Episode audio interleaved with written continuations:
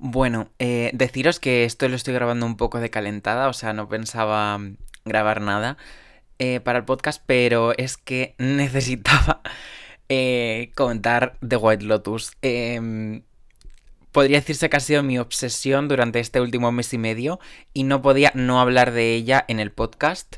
Así que nada, ni que decir tiene que a partir de ahora lo que diga van a ser puros spoilers eh, porque ya está terminada la segunda temporada, o sea que ya puedo hablar de ello libremente.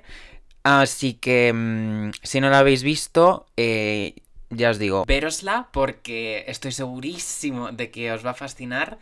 Y si la habéis visto y queréis saber mi opinión acerca de la serie, pues quedaros. Em, y nada, soy Dani Mora. Eh, y tanto a los que os vais como los que os quedáis, deciros que siempre sois bienvenidos a este maravilloso podcast que es Un Solo Cosmopolitan, el podcast de las señoras de ciudad.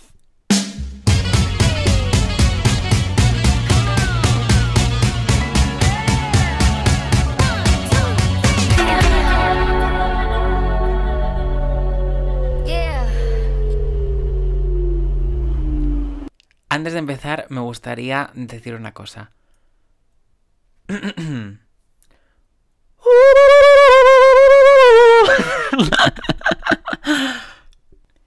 es que, o sea, qué maravilla de intro, qué maravilla, qué maravilla, qué maravilla.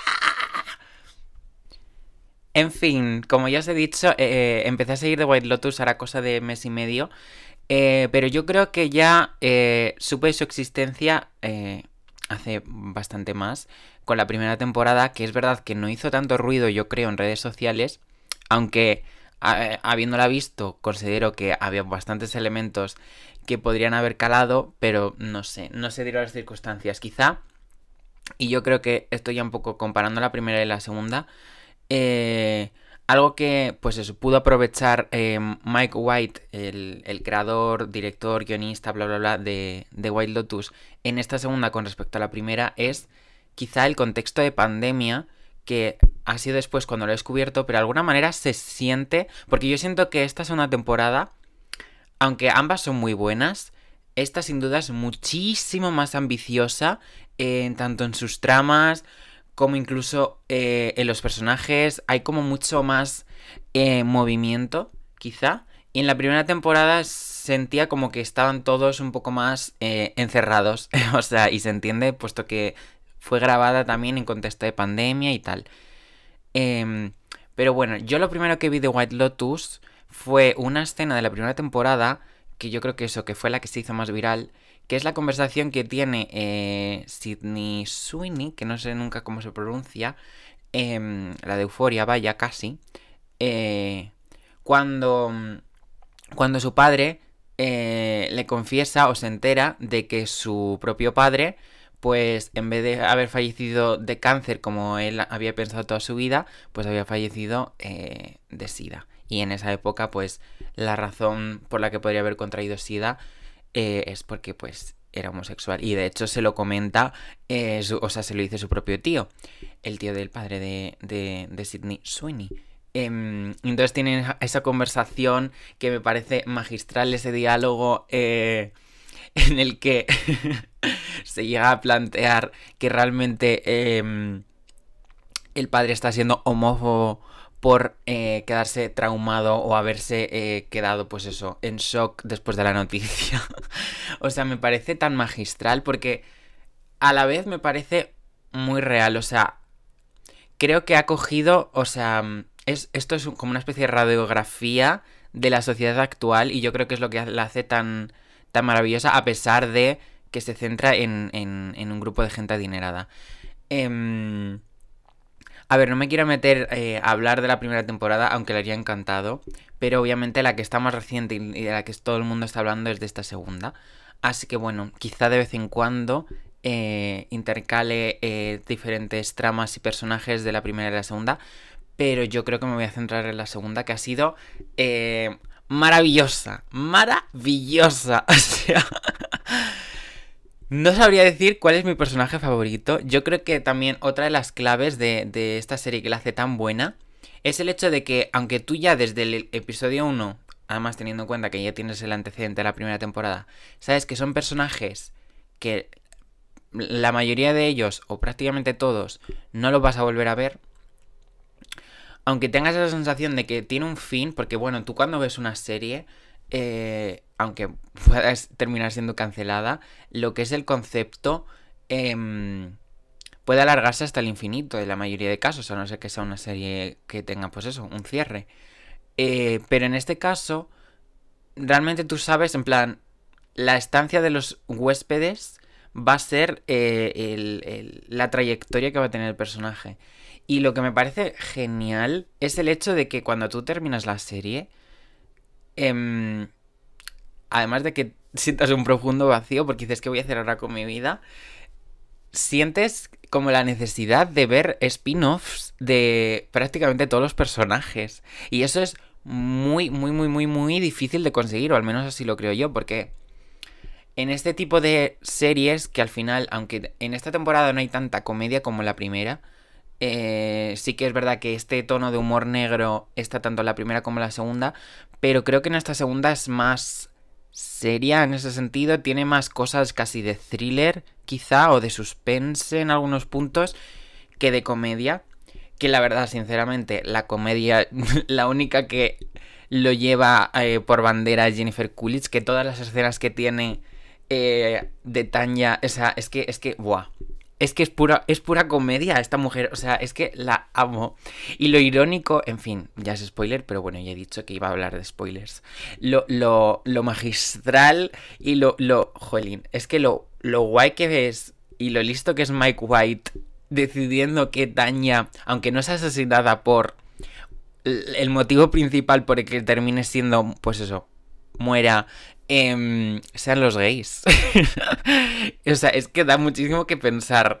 Porque yo ya me llevo dando cuenta, especialmente, pues eso, cuando uno está muy metido en el mundo de Twitter, que, em, que los gays, los cis gays especialmente, eh, tienen esta obsesión o fascinación, mejor dicho, hacia, hacia las mujeres desquiciadas. y Tanya, eh, sin duda, es una mujer desquiciadísima. O sea, quizá eh, el personaje más loco de la serie, más histriónico, em, que eso no quita que luego sea una mala persona.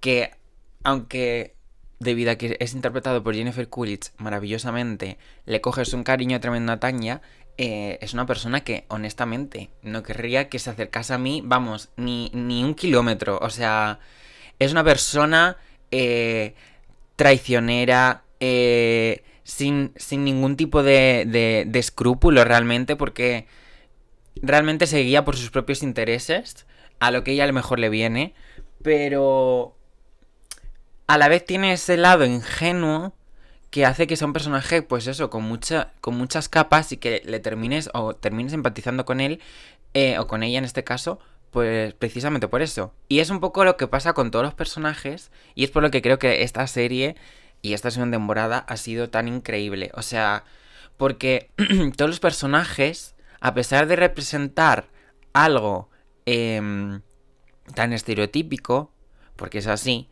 y además estoy seguro de que todos los personajes parten de este estereotipo de X personaje. O sea, por ejemplo, en la primera temporada, eh, la madre de Sidney Sweeney, que me acabo de acordar de que se llamaba Olivia, em, hacía como de esta madre de businesswoman, eh, que pues eso, que vive por y para el trabajo, que ha descuidado un poco también su familia, pero a la vez es un poco la que lleva las riendas de todo. Eh, eso obviamente es un estereotipo. Al igual que, pues no sé, em, Valentina, que es la recepcionista en esta segunda temporada, eh, representa muy bien el personaje de una mujer lesbiana en, Italia. Que al final eh, yo pensaba que no, pero es verdad que en Italia, todavía más que en España, la homofobia está, vamos, todavía más presente. Solo hay que ver quién ha ganado las elecciones. Pero más allá de eso, eh, todos los personajes, eso, a pesar de representar un rol bien marcado para, pues eso, un poco cumplir una función dentro del mensaje que quiere transmitir Mike White, que luego ya entraremos a hablar de ello. Em, son personajes llenos de matices, con su propia historia, eh, pero además con, una historia muy interesante que en el fondo nunca llegas a descubrir, porque lo único que sabes de ellos es en relación a lo que sucede dentro del hotel. No hay... Algo que me llama mucho la atención es que no hay excesivamente elementos que se saquen de la manga de... Quiero decir, es todo subtexto, o sea, no hay un diálogo explícito hablándote de los antecedentes de los personajes, pero tú en la manera en la que se relacionan con los demás, eh, intuyes lo que hay detrás. Y eso es también súper, súper difícil.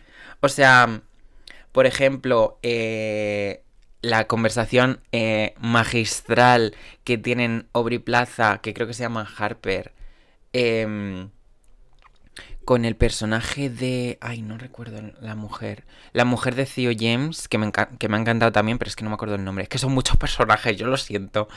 Pero creo que sabéis a qué conversación me refiero, en la que eh, Aubrey Plaza está, pues, un poquito bastante contentilla y están como una especie de terraza y entonces, básicamente, em, la mujer de Theo James em, le revela eh, que su, su, matrimonio sigue funcionando porque a pesar de que eh, James pues le pone los cuernos a diestro y siniestro y ella es seguramente consciente de todo, eh, ella tiene también su propio, su propio universo en el que tiene a su entrenador personal que incluso se deja entrever que realmente es, el padre de sus hijos. O sea, que no es como que haya un diálogo explícito y, eh, en el que diga, pues sí, mira, me estoy tirando a mi entrenador personal y estoy, vamos, increíble. O sea, estoy viviendo eh, mi mejor vida. Pero aunque no hay ese diálogo explícito, eh, por el subtexto, pues se entiende a la perfección. O, por ejemplo, otra, otra cosa similar es cuando está Tanya eh, ya en, el, en la villa y descubre la habitación del... De, voy a decir del, del, gay principal, porque del grupo de gays es como el principal, ¿no? Pero es que no recuerdo el nombre tampoco. Eh, igual, que ella entra en la habitación así un poco de Strangis y, y descubre el, el, retrato, o sea, la fotografía de, de este hombre con, con, Greg, que es el, el, marido. Que realmente no se dice explícitamente cuando aparece por primera vez, pero tú ya empiezas a atar cabo y dices, ¡Uy! Porque al final, la... y algo que en verdad yo creo que es como el punto de partida, que es algo que también dice eh, la mujer de Theo James, me siento fatal por no saber cómo se llama. O sea, de hecho, estoy por buscarlo. Em, para no, para no faltarle al respeto, porque me parece... A ver... Uh, uh, Daphne, ay, ya no se me va a olvidar. Daphne, Daphne, perdón. Además le pega mucho, ¿eh? Porque es como el personaje de, de Scooby-Doo, en cierto modo. Una tía chulísima, eh, guerrera, pero a la vez súper... súper tía divina. O sea, el nombre no podría haber sido mejor escogido. En fin, ya no sé ni qué estaba diciendo. A ver, que piense.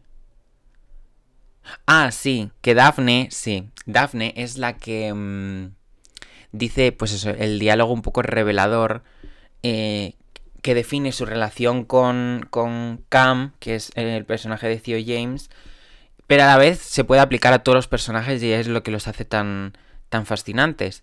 Que es un poco eso que decía ella, de que mm, a pesar de estar eh, durante toda tu vida con alguien, siempre nunca vas a saber lo que está en la cabeza eh, de, la, de, esa otra persona o lo que está haciendo realmente, porque es imposible estar 24 horas con la misma persona, o sea, con esa persona, y pues realmente eso genera un misterio que hace, como dice ella, que, que resulta algo sexy. Y es que para mí esta serie es muy sexy en ese sentido, porque nunca llegas a, saber del todo eh, qué está pasando por la cabeza de los personajes. Eh, y luego puede pasar que lo que hagan digas, ostras, eh, esto no lo voy a venir. Pero luego cuando sucede, obviamente, pues sí que lo entiendes porque pues, los personajes están súper bien construidos. Em, sí que es verdad que algo que me sorprendió en relación a la de Daphne. Lo de Daphne no, o sea, Daphne me parece súper clara, pero por ejemplo, el personaje de Ethan. Mmm, cuando ellos se van al matorral, en el último capítulo, que se entiende que pues entre Daphne y Ethan, después de ambos enterarse de que sus respectivas parejas habían tenido algo, a mí me sorprende que Ethan eh, decida irse con Daphne, eh, aliarse con ella. Sinceramente. O sea, mm, me parece en ese sentido que esa decisión de eh, de Ethan, que luego suponga que, entre comillas, se relaciona, o sea, se arregla su relación con, con Harper, con Aubrey Plaza, em, yo creo que coherentemente hablando con el personaje mm, no tiene demasiado sentido. Al menos a mí me chirrió un poco, aunque yo creo que obviamente a la hora de resolucionar, o sea, de solucionar, perdón, sus sus tramas, porque está claro que, como pasó en la primera temporada, este tipo de personajes adinerados con problemas eh, siempre van a terminar bien, como pasó la temporada anterior con Rachel, creo que se llamaba, y, y, el pavo este que parecía sacado de un Cayetanito, vaya. Em, que parecía a lo largo de toda la temporada que iban a romper y al final lo solucionan. Y, o sea, yo en el fondo me lo veía venir.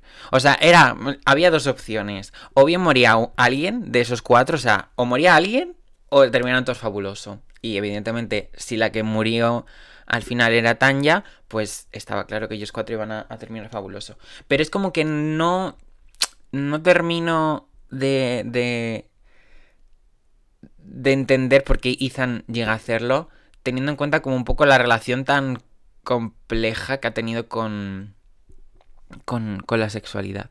Que eso ya un poco entrando en materia es evidentemente el, el tema de esta temporada. O sea, la primera temporada eh, estaba claro que el primer que el punto de, de, crítica era el tema de la clase y cómo nos afecta y las relaciones de poder a, em, en favor de, de, la clase. Pero también había ciertos tintes como de racismo, quizá. Eh, con lo de los hawaianos, eh, con el personaje de la amiga de, de, Olivia, que no recuerdo cómo se llamaba, creo que Paula, no sé. Eh, sí, el personaje de ella y el de la... Y el de Belinda, ay Belinda, ay, ay, ay. Necesito mm, comentar ese momento, o sea, ahí fue cuando Tanya al final de la primera temporada eh, le da dinero a Belinda en vez de finalmente financiar su, su proyecto de, pues eso, de masajes y de tal y de relajación, a mí se me rompió muchísimo el corazón. O sea, en el fondo, obviamente lo veías venir, porque un personaje como Tanya, aunque sea tan ingenua, es imposible que que termine bien en su relación con gente que no sea de su misma clase social pero tú como que tenías fe, o sea, empezaste a creer como Belinda, en plan... Porque, jolín, o sea, es muy, es muy, está súper bien escrito en ese sentido y, mm, y a mí eso me rompió muchísimo el corazón. Y obviamente ya a partir de ahí es cuando cualquier persona con dos dedos de frente no puede eh, idealizar a Tanya o, considerarla de ningún modo un modelo a seguir. A pesar de que en la segunda temporada se dedique a matar a diestro y siniestro con una pistola eh, a lo diva italiana em, a la gente de un yate. Aunque sea súper icónico. Y eso, y Jennifer Coolidge pues la haga tan sumamente bien, pues mm, no podemos negar las cosas que ha hecho en el pasado y las cosas que habrá hecho antes de, de, de esta primera temporada eh, y entre la primera y la segunda temporada. O sea, está claro que es un personaje del que no te puedes fiar. Porque es muy imprevisible en todos los sentidos. Y así pasa que de repente. a mí es que me, No sabía cuando en esta segunda temporada, cuando Tanya está por morirse, que parece que se va a tirar al barco. Eh, dices, no, no se va a tirar. y de repente sí se tira. Y encima es que se cae de una manera tan ridícula que es que, o sea, no podía haber sido realmente mejor final. Me da mucha rabia eh, porque para mí Tanya es un poco... Eh, es la esencia de, de, White Lotus. No soy el primero que lo dice. Eh, también os digo que por algo será que la gente diga que Jennifer Coolidge es en este sentido la, el espíritu de la serie. Pero es que es que es así. O sea, yo hubiese preferido que no hubiese muerto ella y que hubiese podido volver porque obviamente va a haber tercera temporada. Que hubiese vuelto en una tercera temporada, eh, ahora sabiendo que, mm, que, su marido pues la, la estaba engañando. O sea, hubiese sido súper interesante. Ya fuese que hubiese, eh, se hubiese divorciado de él y que luego él la siguiese al hotel nuevo al que... No sé, algo, me da igual, en plan, pero que esté, ¿sabéis? Porque es que... Mm, es que es la esencia de, White Lotus. Es un personaje aparentemente ingenuo. Las tramas en sí de los personajes, pues parecen tramas de la vida cotidiana, pero luego hay como muchas capas. Y el personaje de Tanya tiene muchísimas capas. Y no sé, me parecía que. Da igual, haga, lo que haga, aunque esté de pegote, realmente, aunque imaginaos que esta serie eh, se termina, pues eso, eh, erigiendo como una de las series más potentes de HBO y entonces tenemos tropecientas temporadas de, de, de The White Lotus. Pues que Tanya esté en todas. que esté en todas, aunque ya, pues eso, de cara ya a la sexta temporada, pues esté de pegote, porque evidentemente ya no sabes de, de dónde vas a tirar, pero que esté, porque es como, no sé, a veces es necesario, aunque entiendo eh, la decisión de matarla. También quizá por el hecho de que a medida que avanzasen eh, Jennifer Coolidge, a lo mejor iba a haber... Saldría cada vez más cara y a lo mejor eso no le interesa a Mike White porque prefiere en cierto modo mantenerse en su, en su línea y tiene muy claro lo que quiere contar. Y si a lo mejor ha considerado realmente que el personaje de Tanya ya estaba, pues... ¿Qué le vamos a hacer? O sea, al final también os digo que la muerte en, en White Lotus es algo más simbólico que otra cosa, porque como la mayoría de los personajes no van a volver de cara a la siguiente temporada tampoco, que vivan o mueran, en verdad no, no importa. O sea, solo vamos a saber que Jennifer Coolidge no va a volver, a no ser que, que leí hace poco, eh, buena noche, cuando me terminé la serie, eh, un tweet que decía alguien que se inventaba una trama para, para el personaje de Jennifer Coolidge, que obviamente ya no puede volver Tanya porque está muerta, pero que se invente que hay una hermana gemela o algo así, lo cual no tiene ningún sentido porque la primera temporada eh, descubrimos que Tanya es que está completamente sola, que va ella sola a tirar las cenizas de, de, su madre, o sea, no tiene ningún sentido que se saquen de la manga una hermana gemela. Pero en fin, sinceramente a veces eh, hay que... Mm, en pos de la, de la, de la fantasía hay que negar muchas veces la, la, realidad. Así que, en fin. O sea, si lo hiciesen, me dejaría un poco así descolocado, pero me lo tragaría con patatas las cosas como son. Y en fin, o sea, es que hay muchas cosas que desgranar. O sea, realmente estoy un poco eh, teorizando eh, sin meterme a hablar de todos los personajes. Porque es que, jolín, todas las tramas son muy interesantes. Pero volviendo un poco al, al hilo o al tema de la temporada y así, pues eso, ya me voy entrando más en, la temporada.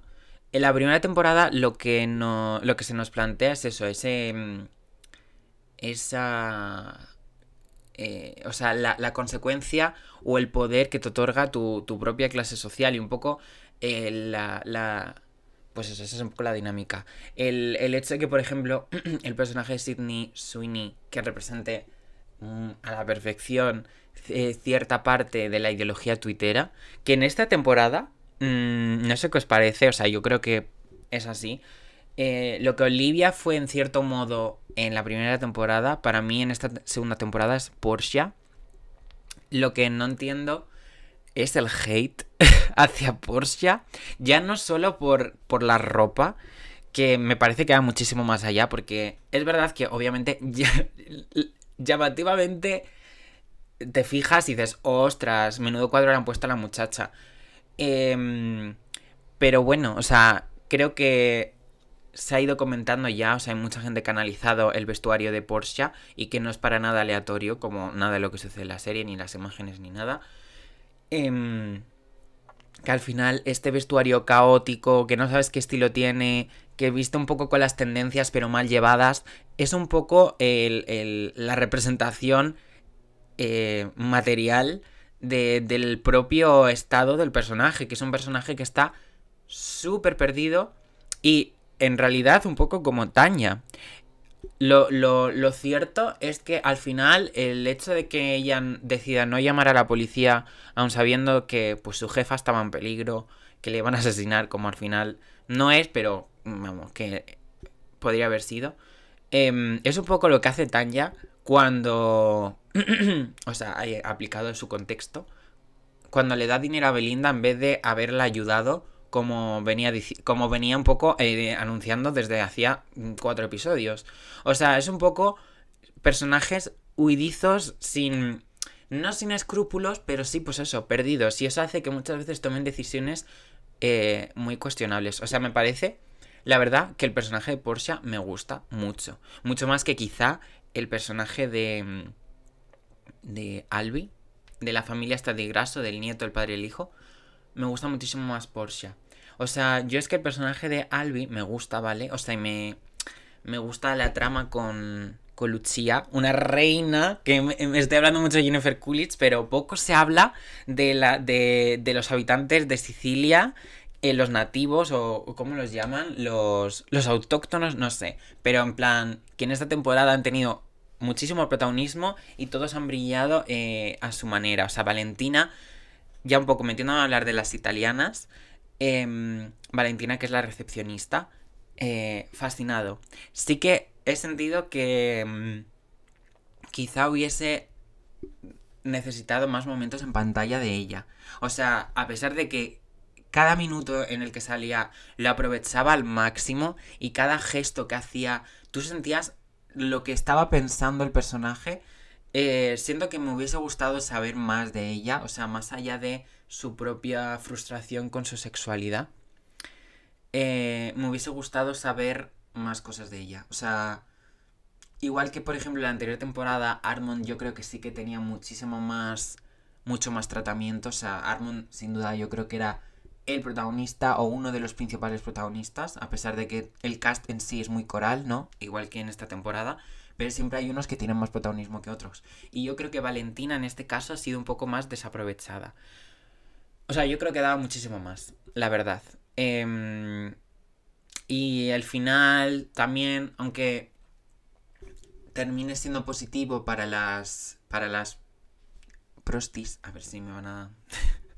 me van a censurar aquí en Spotify. Em, aunque eso, aunque termine ayudando a Mía, por ejemplo, pues más allá de eso es como que. Sí, o sea, se entiende que eh, poco a poco parece que se va aceptando. Eh, pero no sé, es verdad que hubiese sido demasiado radical, que el final hubiese sido, quizá, a mí me hubiese gustado más, una conversación con, con, esa, con la otra chica que hay en la recepción, eh, que, es la que le gustaba y tal, y que luego se entera de que está casada. No sé, como que... Mm, me hubiese gustado... No que se lo hubiese dicho directamente, oye, me gustas, pero sí una conversación en la que se dé a entender, pues eso, que es lesbiana. Porque mm, yo creo que se hubiese aceptado, porque una de las cosas que te da a entender esta serie es, esta diferencia generacional en, en, Italia. O sea, que, que Mia y Lucia, que son más jóvenes que Valentina, son muchísimo más liberales o muchísimo más abiertas de mente que a lo mejor la propia generación de Valentina, que todavía vive la sexualidad un poco así eh, en el pues eso, en el secreto, en el uy que nos están mirando. Y yo creo que esta la recepcionista que le gusta, también es joven.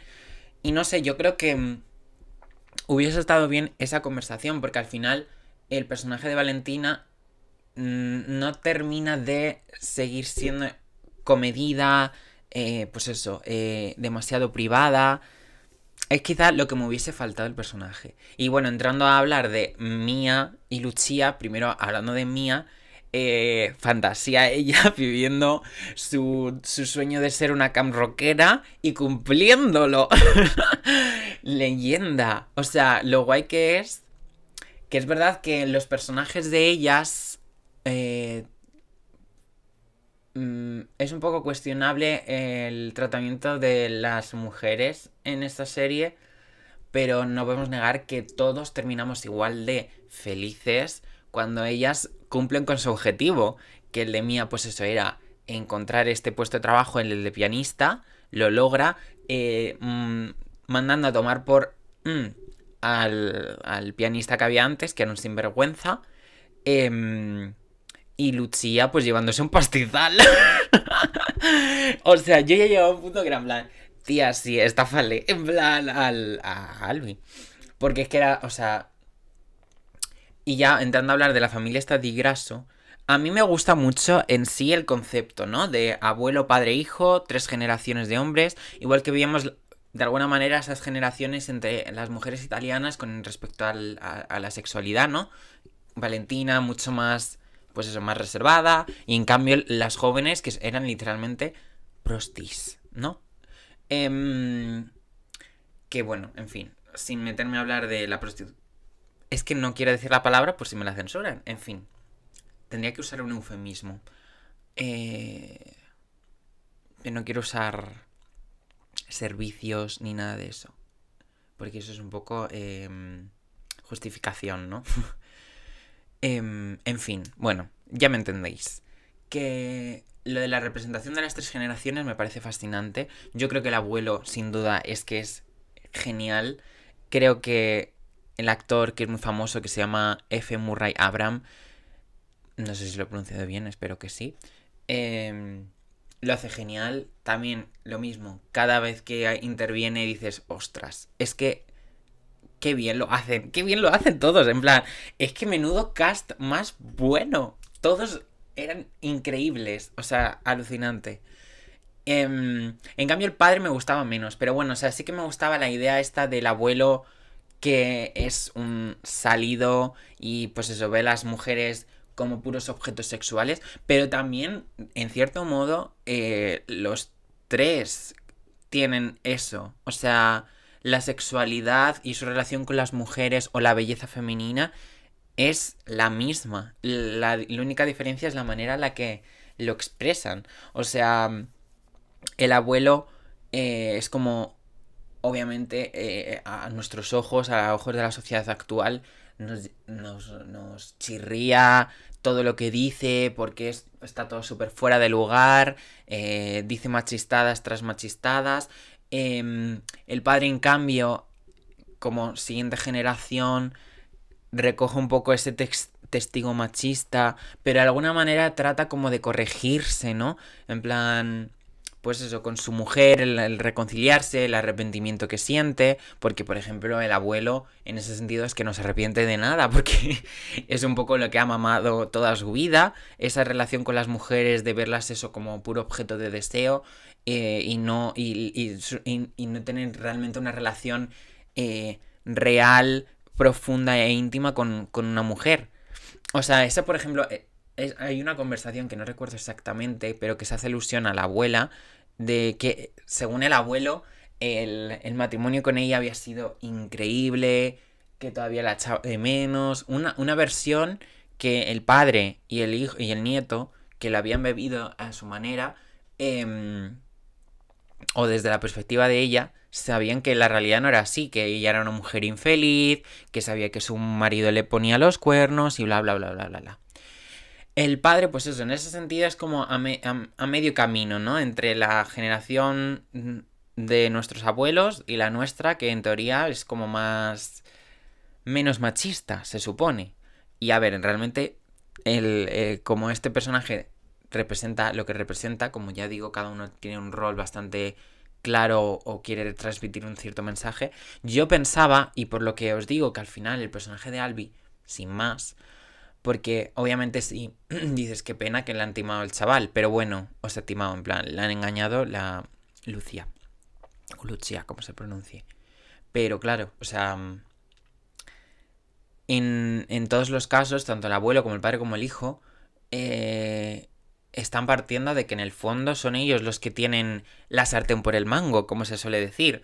Porque incluso cuando trata de Albi, el nieto, de ayudar a Lucia eh, para protegerla del, del supuesto hombre que la tiene el proxeneta, vaya, em, la manera que utiliza como moneda de cambio es literalmente dinero. O sea, a sabiendas de su posición económica, em, de alguna manera ve en Lucía una damisela en apuros, que es verdad que es un avance con respecto a las generaciones anteriores, ¿no? Porque, pues, eh, el tratamiento de este tipo de personas que utilizan su cuerpo para lograr sus objetivos, su belleza o su juventud, que de alguna manera, pues eso, es otro de los mensajes que se da a entender, que para escalar eh, en, este sistema, ¿no?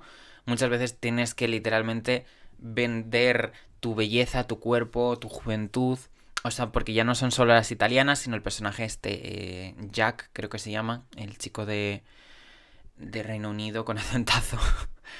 eh, los tres están haciendo lo mismo, en cierto modo. O sea, se entiende que Jack, y lo dice explícitamente, que proviene de. tiene unos orígenes más humildes, pero gracias a, entre comillas, pues eso, venderse eh, con su, entre comillas también, tío, em, consigue pues eh, vivir bien, francamente. Y ellas también logran sus objetivos a través de ello. Pero en fin, el caso. Yo es que a mí el personaje de Albi eh, lo que me pasa es que yo esperaba, quizá, pues eso, me generé demasiadas expectativas. Pero a mí me parecía más redondo el que mm, cada generación, el abuelo, el padre y el hijo, representasen esta masculinidad tóxica que se trata de. que tratamos de erradicar un poco, ¿no? O sea, lo del abuelo lo tenemos todos claro, lo del padre también, en el sentido de, pues eso, eh, pero el nieto, yo, honestamente, yo esperaba que fuese un incel. la verdad, que empezase con Porsche y que es verdad que, bueno, conociese a Lucía, que se enchochase de, ella, em, pero que luego, es, a lo mejor al enterarse de, o al ser engañado otra vez, como que tenga este, el final sea de personaje incel y que no que sea siempre como tan bueno. Que en verdad de tan bueno no tiene tanto, ¿eh? Porque a mí, por ejemplo, el hecho de mm, cuando le dice a su padre, si me das los 50.000 euros, eh, le digo a mamá cosas buenas de ti para que te perdone, tal, tal, tal. A mí eso, teniendo en cuenta lo woke y lo supuestamente feminista o aliado que se entiende o dice ser todo el rato Albi, a mí me, llama especialmente la atención. Digo, señor, ubíquese, ¿no? O sea, respeta un poco a tu madre. En plan, quiero decir que es como que en el fondo, en lo que más tira es, e, es, la sexualidad. O sea, está, en ese sentido no me parece mal, ¿vale? O sea, estoy hablando como de, en este ideal de personaje que se había creado que se rompe totalmente, al menos desde mi punto de vista, pero que mantiene esta idea de que el poder de la sexualidad pues es muy brutal. O sea, porque todos los personajes de alguna manera están frustrados sexualmente. Eh, por sea porque no sabe lo que quiere en su vida en general y entonces tampoco sabe qué quiere a nivel sexual y termine pues eso encontrándose con con Jack y todos sabemos pues lo que sucede, ¿no? Albi pues lo mismo eh, y luego, obviamente, las relaciones entre las parejas de amigos, que pues es fascinante. O sea, es que otro de los mensajes de la serie es que al final la sexualidad, o el deseo, más bien, eh, nunca viene solo, siempre viene aparejado a algo. O sea, ya sea eh, un interés económico, de ascenso social, eh, o, simplemente el hecho de afianzar o reconstruir algo. O sea, por ejemplo, eh, Harper, el personaje de Audrey Plaza, eh, le pasa un poco eso, que realmente no es como que ella el deseo sea simplemente mantener relaciones con su, con su marido, sino el hecho de que él vuelva a sentirse atraído hacia ella. O sea, un poco eh, reconstruir su matrimonio, vaya. O sea, es como algo más mm, retorcido en cierto modo. O, por ejemplo, eh, Valentina, la italiana, que al final, al, sentir este, este rechazo o este secretismo con su sexualidad, no ha podido disfrutar de, sus propios deseos y es una mujer, eh, francamente, amargada como se puede ver, cómo trata al resto de personas que no es eh, la persona eh, con la que está interesada, de la que está interesada, que diga. Y que poco a poco parece como que se... muy poco a poco, parece que va un poco abriéndose. Em, pero así un poco sucede con todos. Y bueno, volviendo un poco a, lo de las parejas, yo sinceramente eh, creo, aunque quizás mm, no todos, porque perdería un poco la, la gracia de la serie, eh, pero sí que puede ser que los que vuelvan en esta tercera temporada sean la pareja. No lo sé. Las parejas me refiero. A lo mejor no todos, pero uno o dos de ellos puede ser. Porque, mm, aunque sí que en cierto modo se ha cerrado, yo creo, su círculo de ambas, ambos matrimonios, pues eh, cada uno a su manera están un poco mm, desestructurados y terminan eh, aparentemente arreglándose a través de, este, de esta dinámica turbia de la sexualidad, ¿no? Sí que en cierto modo ha terminado, pero yo creo que puede dar más de sí porque mm, se siente que hay como conflictos sin cerrar.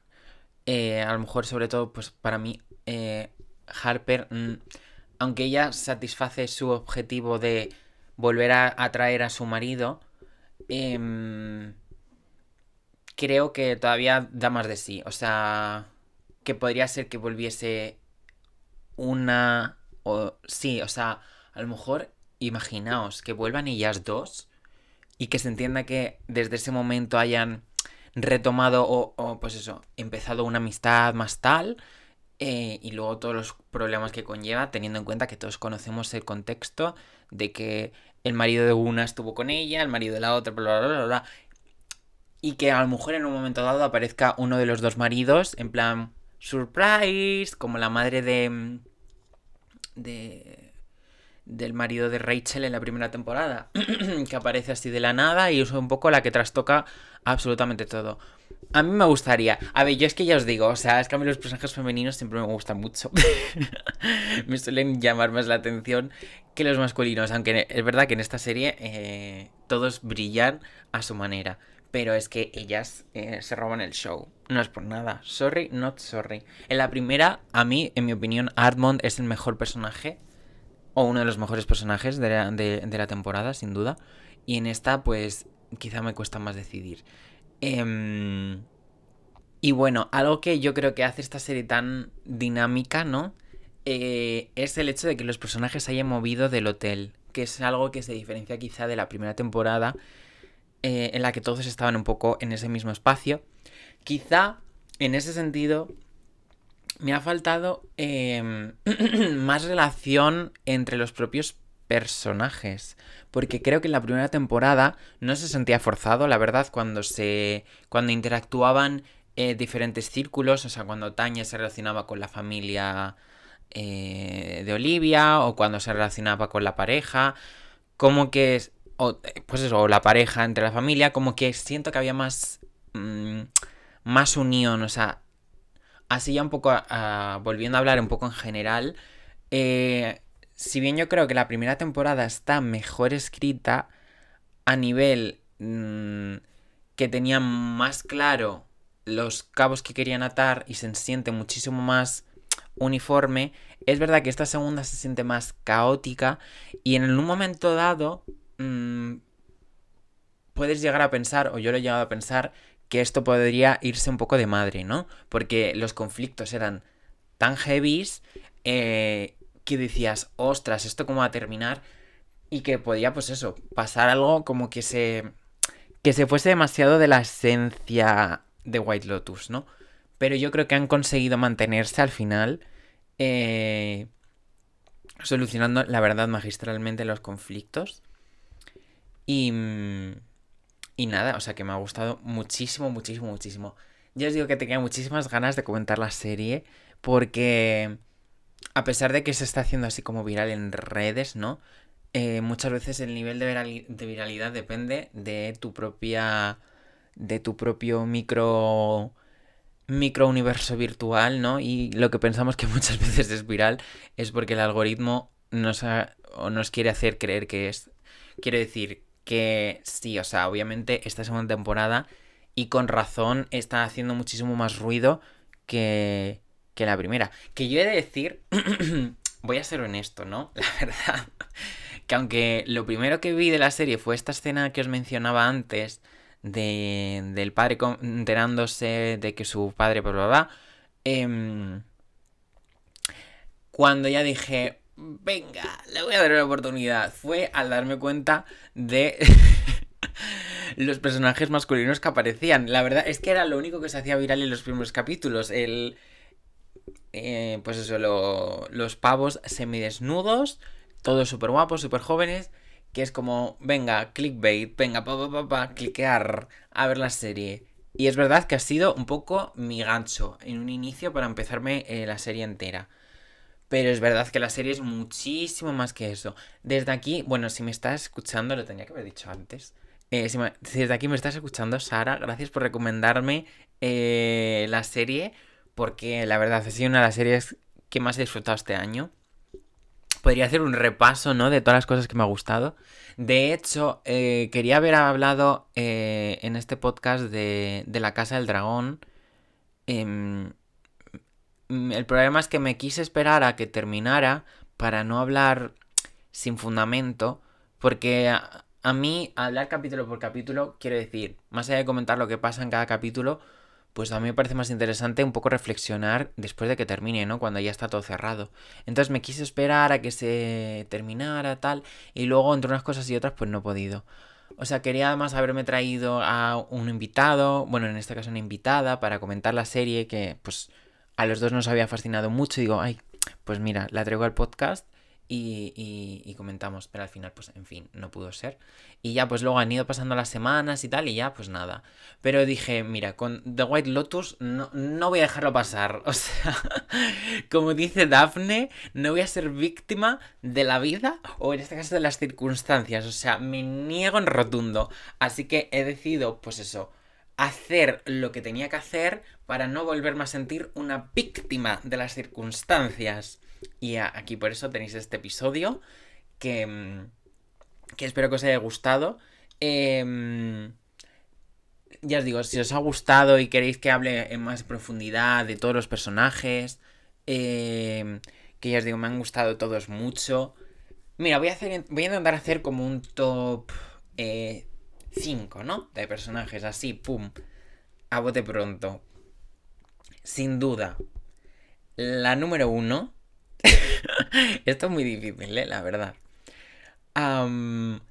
no puedo no poner a Tanya. Yo es que, ya os digo, em, te puede no gustar. Obviamente a mí como persona me parece una horrible persona. Pero es que como personaje es que es brutal. Y es que, ¿cómo es posible que en un momento tan crítico en el último episodio, cuando, pues eso, cuando ya, ya, ya descubre todo el pastel, eh, ¿Cómo puedes convertirlo en algo humorístico? Además de que lo estaba pasando mal y me estaba riendo a partes iguales. Digo, esta tía es que es brutal. Porque tenías la tensión de que, ostras, que se la cargan. Pero a la vez, su manera de hacerlo, o sea, el momento cuando, cuando está en el barco. Y, y está como intentando encontrar la manera de, de huir. Em, que se pasea por el lado de donde están los gays eh, andando tranquilamente y luego por detrás sale corriendo. O sea, me parece graciosísimo. Y ya en el momento cuando sale de la habitación que se encierra con la pistola y luego empieza a matar a todos a diestro y siniestro. Y, y el culmen ya es cuando ha matado a cuatro personas. Cuando mata a cuatro personas y literalmente lo que le pregunta al chico este, al hombre este, es... Eh, Greg tiene un amante, ¿verdad? es que me parece pico del humor. O sea, es que la esencia, o sea, es la esencia de la serie, encontrar en, en, estos momentos tan críticos un momento de humor negro que es que te da la vida, o sea, te da la vida. Quizá en esta temporada me hubiese faltado más momentos así, porque es verdad que yo ya desde el episodio 1 noté el cambio de tono. Yo creo que la primera temporada no se tomaba tan en serio em, y tenía muchísimos más em, puntos de así como de humor, ¿no? Y esta era como más seria, ¿no? O sea, yo creo que el tema es que han querido ser muchísimo más ambiciosos y, y por eso han, han tornado en este, en este tono más thriller, que ya la primera lo tenía porque ya solo el, el gancho, el hecho de que pues eso, que haya alguien eh, que sepas que va a morir al final de temporada y eso es un gancho eh, tremendo. Pero bueno, en esta temporada además algo que sorprende es al final quién muere. O sea, porque en un momento dado piensas que cualquiera puede morir. O sea, y en tu mente, al menos así estaba funcionando yo, intentaba como entender qué pasaría si ese personaje moría y las consecuencias que tendría. Y luego, pensándolo fríamente, o sea, aunque en un primer momento la muerte de Tanya me, me, chocó, luego lo pensé y dije, pues quizá es que era el que tenía que morir. Porque mmm, si hubiesen muerto una de las prostitutas, eh, o Lucía o Mía. Hombre, sinceramente Lucía era la que tenía más papeletas, pero por ejemplo Mía al final, cuando el pianista eh, le despiden y dice esto no terminará aquí, yo la verdad mi primer pensamiento fue, uy verás que vuelve este por la noche eh, y se carga Mía de un balazo, ¿sabes? Pero al final no fue así. Quizás yo creo que lo barajaron, ¿eh? En plan, que dijeron, ¿y si nos cargamos a una de, la, de ellas? De las italianas.